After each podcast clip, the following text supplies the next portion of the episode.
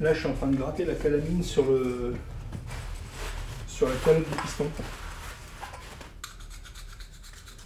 C'est des résidus de combustion, euh, principalement dus à- aux remontées d'huile dans le cylindre, dans les culasses,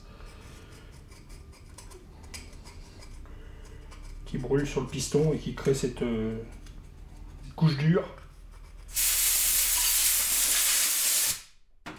Eh bien, moi, c'est Vince, euh, le fondateur de l'entreprise Vince Préparation. Je fais de la préparation moto et je m'occupe également d'entretien de machines de route parce que voilà, ça fait partie du business. Fait partie du business.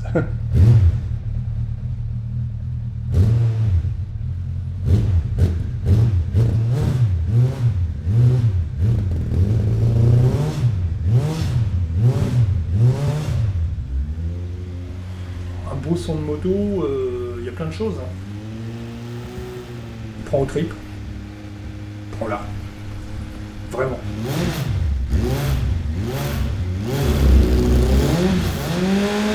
Quand les premières euh, 851, 888 euh, ont couru à l'époque au Mans, il y une, résonance, une résonance un peu particulière. Bon, bah, les, motos, les motos dans la ligne droite des stands, en extase devant le bruit.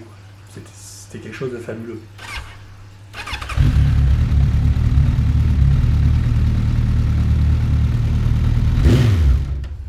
La première RC30 qu'on a entendu passer dans la ligne droite des stands, ah, qu'est-ce que c'est que ce bruit dégueulasse Parce qu'on était habitué à entendre que les 4 cylindres en ligne qui hurlent, qui ont une espèce de feulement ouh, très pur.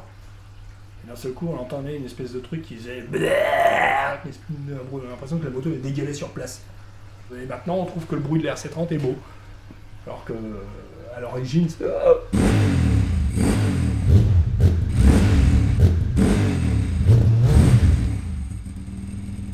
Je parlais tout à l'heure de faire du diagnostic en écoutant les bruits de la moto. Moi, j'ai un client un jour qui est arrivé affolé. Ah putain, ma moto, depuis deux jours, elle a un bruit. euh.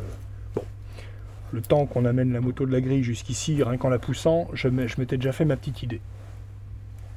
Mais bon, j'étais pas sûr. On met la moto sur le banc, je mets la moto en route, lui, il entendait le bruit à l'avant, à droite de la moto. Et à peine mis en route, il me fait C'est ça que j'entends. Oui, je dis Ouais, t'as une chicane qui est dessoulée dans le pot à arrière gauche.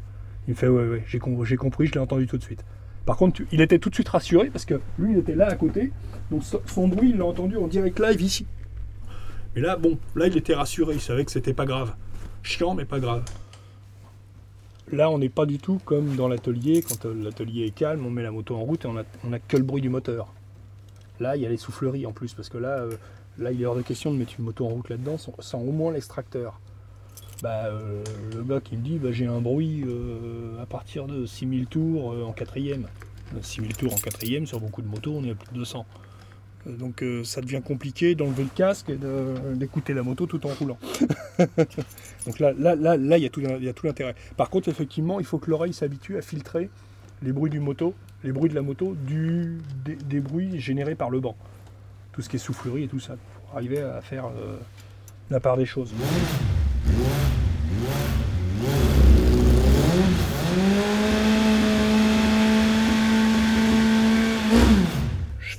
Je fais, oui, je fais ce qu'on appelle un tir de puissance, c'est-à-dire que je mets la moto, je la mets à fond, ça me sort une courbe.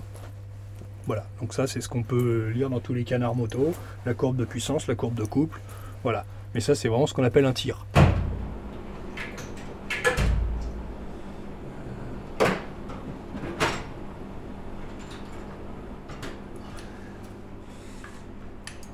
Ah merde Ah con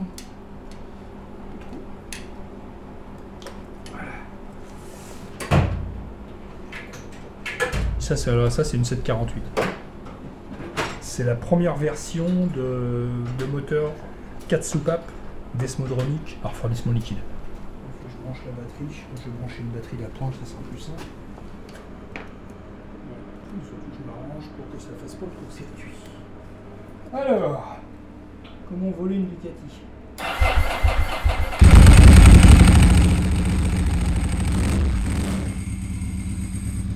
Je pense que le bruit est pour beaucoup, c'est que malgré qu'elle soit bruyante et souvent en peau libre, il y a des mecs qui se faisaient arrêter par les flics juste pour écouter la moto.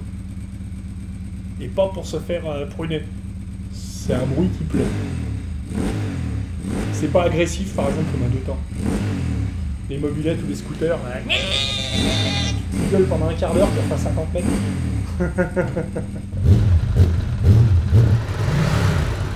Ça fait. Espèce de truc qui faisait.